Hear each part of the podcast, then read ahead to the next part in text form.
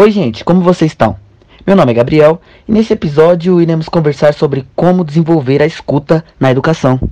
Hoje eu convidei para esse bate-papo o Carlos, a Aurícia e o Bruno, que irão compartilhar conosco suas experiências sobre o tema. Olá pessoal, meu nome é Carlos e atualmente eu estou cursando o terceiro ano do ensino médio e também faço parte da aprendizagem no Senac Francisco Matarazzo. Olá, que bom estar aqui com vocês para falar sobre esse tema relevante para a prática pedagógica, para a nossa vida cotidiana. Me chamo Aurícia, sou mulher, sou mãe, sou psicóloga, docente, atuando no programa Aprendizagem do SENAC Francisco Matarazzo. Olá, me chamo Bruno Pontes e sou professor de ciências no estado de São Paulo. Então, atualmente trabalho com crianças do ensino fundamental 2. E antes de começar, eu quero lembrar a todos vocês que estamos quase chegando ao fim dessa temporada. Mas não para por aí. Siga a gente no Instagram para conhecer a extensão do nosso projeto. É só seguir lá, arroba Uma das principais ferramentas, e talvez a mais poderosa da comunicação, é a escutativa, em que você e seu interlocutor deveriam receber informação de maneira prática, ou seja, estabelecer uma conexão profunda e geradora de atenção plena e de atender o outro com propósito. Essa prática no ambiente escolar promove o desenvolvimento da autoestima das crianças e adolescentes, fortalecimento do vínculo entre pais e filhos, reconhecimento da autoridade sem a existência do medo, o desenvolvimento da autoconfiança dos alunos e o estabelecimento da empatia entre pais, filhos, alunos e professores. E na visão de vocês, meus convidados, qual a importância da escuta dentro da sala de aula? Bom, Acredito que a escuta é fundamental em sala de aula, pois só com ela podemos manter o bom relacionamento e evitar conflitos internos que há em sala. E é claro que a escuta também é essencial para o desenvolvimento e a produtividade de toda a turma. Até porque com a escuta ativa pode haver troca de ideias e experiências entre os alunos e os professores. Nosso papel como professoras e professores na sala de aula é mediar a construção de conhecimentos que as alunas e alunos fazem ali, seja de conhecimentos de conceitos ou de atitudes também. Cada pessoa constrói novos conhecimentos com base nos conhecimentos prévios que elas têm. Por isso, quando queremos que uma criança construa um determinado conhecimento científico ou acadêmico, precisamos entender qual a base que ela está partindo. Essa base ela construiu interagindo com familiares e amigos, lendo, brincando, jogando e fazendo muitas outras coisas. Ou seja, ela constrói essa base prévia vivendo. O currículo da escola nos dá os conteúdos que as crianças precisam aprender em sala. Nosso objetivo ali, então, é ajudar as crianças nesse processo de construção. E para isso precisamos checar qual é a base prévia que elas têm e a partir disso decidir quais são as melhores atividades que vão nos ajudar nesse processo.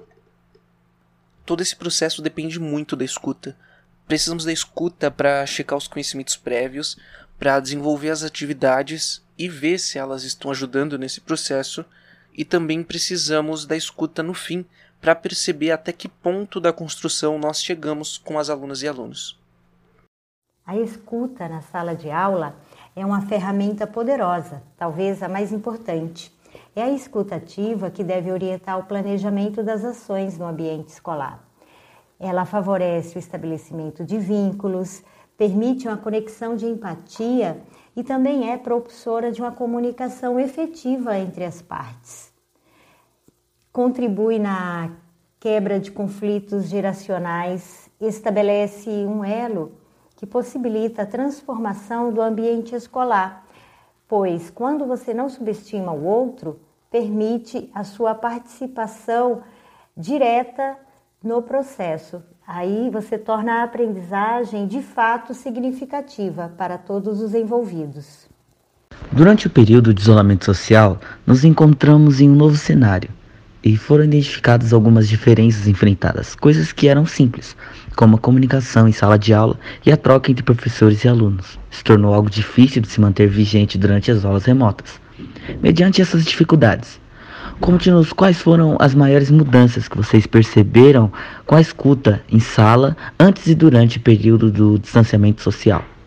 Posso dizer que há tempos atrás era muito difícil tanto para mim quanto para toda a minha turma praticar a escutativa em sala de aula, e isso acabava gerando conflitos pelo simples fato da divergência de opiniões entre os alunos. Porém, com o passar do tempo, fomos aprendendo a respeitar a opinião do próximo e, acima de tudo, ter empatia. E hoje em dia podemos trocar opiniões e ideias e resolver as divergências em sala e aumentar a produtividade. Estamos falando do uso efetivo da escutativa no ambiente escolar, ressaltando que nesse caso trata-se de jovens inseridos no programa Aprendizagem, que é uma lei federal, a 10.097, com todas as especificidades que envolve aluno, empresa e escola. Com a, a pandemia, houve uma mudança brusca no jeito de fazer a educação. Todos tivemos que nos adequar rapidamente e todos nós fomos afetados. Foi e está sendo um processo desafiador. Antes, nas aulas presenciais, tínhamos o olho no olho, contato direto, facilitando nossas relações, nos permitindo aí uma avaliação direta do processo, possibilitando a rápida transformação no planejamento de aulas, alterar rota caso necessário.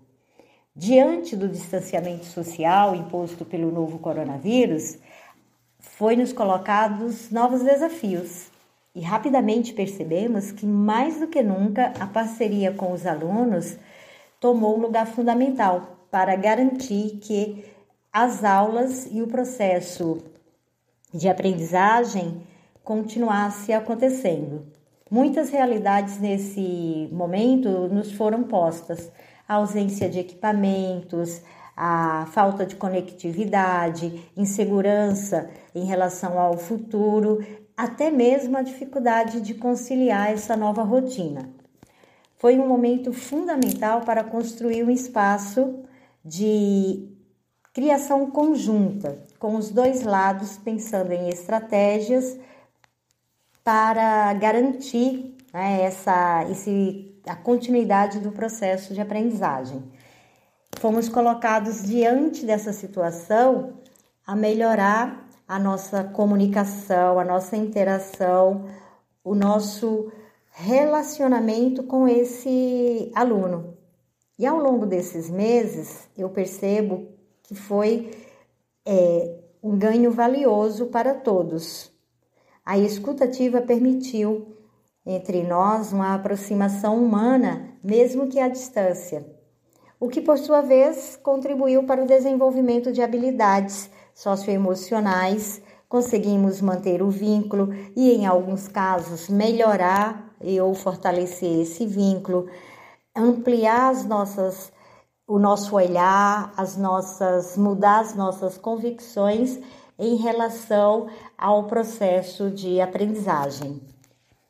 As atividades remotas adicionaram algumas novas barreiras nesse processo de ensino e aprendizagem. A maior surge com um número gritante de alunas e alunos que não conseguem acesso ao ambiente virtual por não ter celular ou computador. Das crianças que conseguem acessar, muitos dos problemas surgem por limitação da linguagem que temos ali. É muito diferente você escrever a comanda de uma atividade e enviar para eles de você explicar essa comanda pessoalmente. Se você fala algo que alguém não entendeu, geralmente a gente consegue perceber com o rosto com alguma dúvida, ou então a própria pessoa te fala que está com dúvida. Isso é algo rápido. Já nos aplicativos precisamos que digitem as perguntas.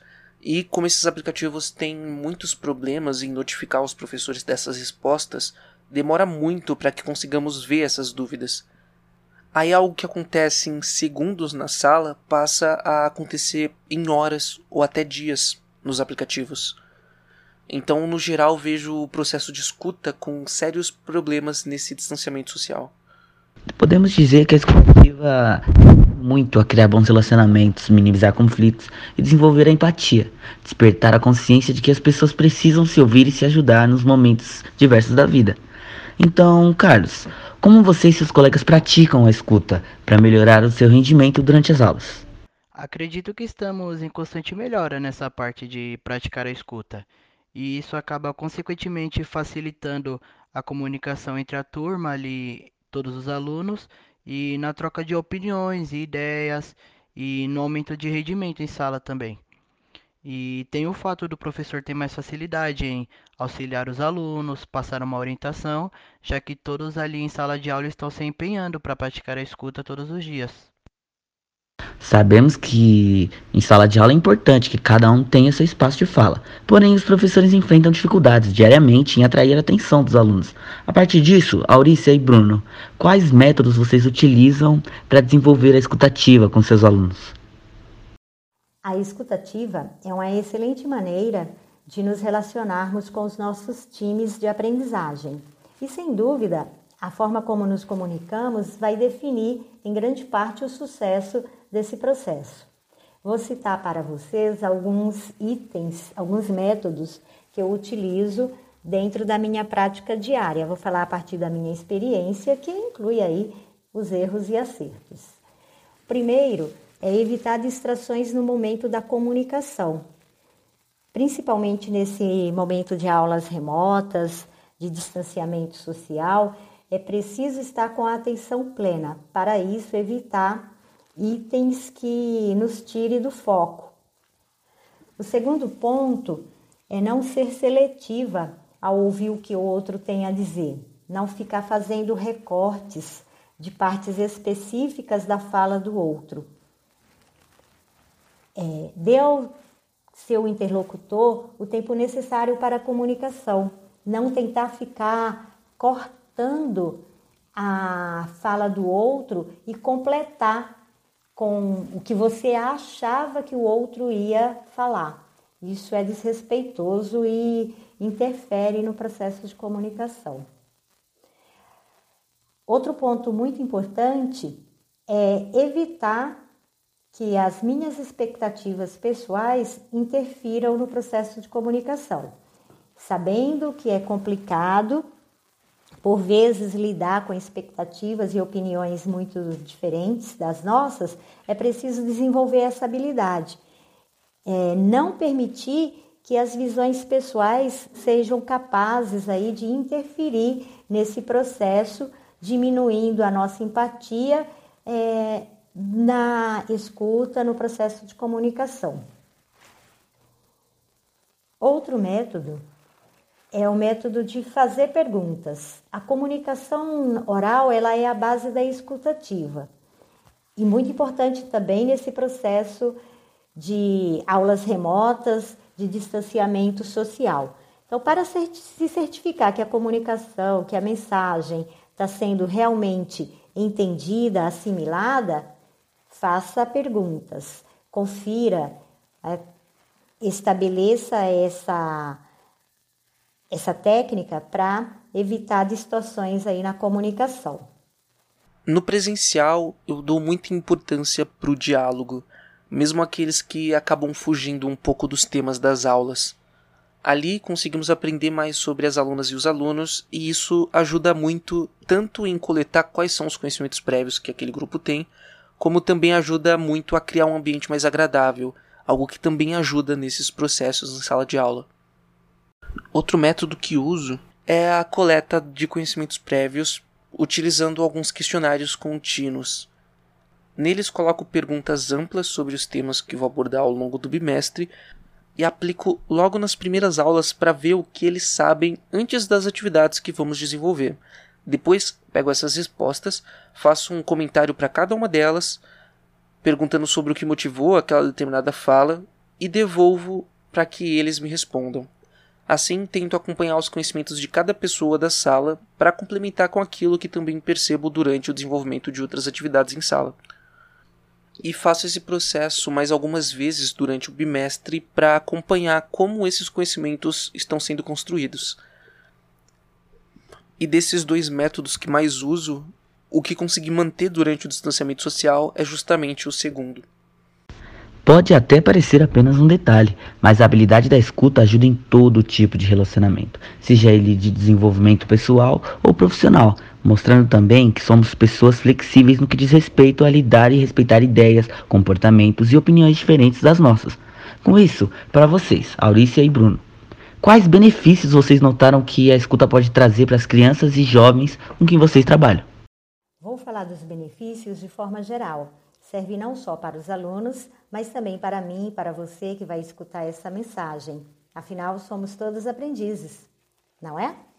A escuta ativa é um processo, uma técnica de conversa que vai exigir treino diário, constante. É se perguntar sempre qual é o meu objetivo, qual é o resultado que espero. É todos os dias buscar a melhor versão de si mesmo, contribuindo assim para uma sociedade melhor, que já é um baita benefício. Vou elencar alguns itens que eu considero é, como benéficos nesse processo de escutativa. O primeiro é o desenvolvimento da empatia, que é esse interesse genuíno no que o outro tem a dizer, que vai ajudar a incluir pensamentos empáticos e a habilidade de se colocar no lugar do outro. Depois vem a melhora na relação interpessoal, que dá aí uma relação mais completa, na qual você é capaz de se comunicar com clareza e eficiência com qualquer pessoa. Gerar confiança, confiança e autoconfiança é, entre você, entre aqueles com os quais você se relaciona. Diminuição de conflitos. A empatia e a escutativa reduzem conflitos que costumam estar presentes no nosso dia a dia, que às vezes nem sabemos por que surgiram. Estimula o trabalho em equipe. Tende a ser estimulado esse trabalho em equipe durante o processo de escutativa, porque é possível melhorar o relacionamento com os colegas, com os nossos pares, o que permite aí fazer um trabalho em conjunto de qualidade e com menor estresse. Aumenta o sentimento de segurança em si e no outro, com a melhora da absorção de, de informações, gerando aí o menor índice de conflitos. E para finalizar, exige disciplina, é um treino diário, um exercício diário, que é um processo a ser percorrido por nós e vai impactar na nossa relação com o outro, com o mundo e é, sendo assim um processo sustentável.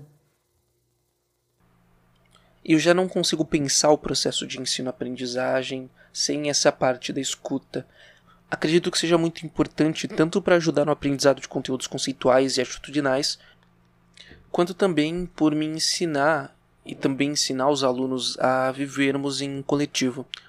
É praticando a escuta e o diálogo que vamos entender a importância desses dois processos para vivermos em sociedade. Para praticar a escuta, não devemos somente nos calar e ouvir o outro. É necessário mostrar interesse pelo assunto e evitar julgamentos sobre o mesmo.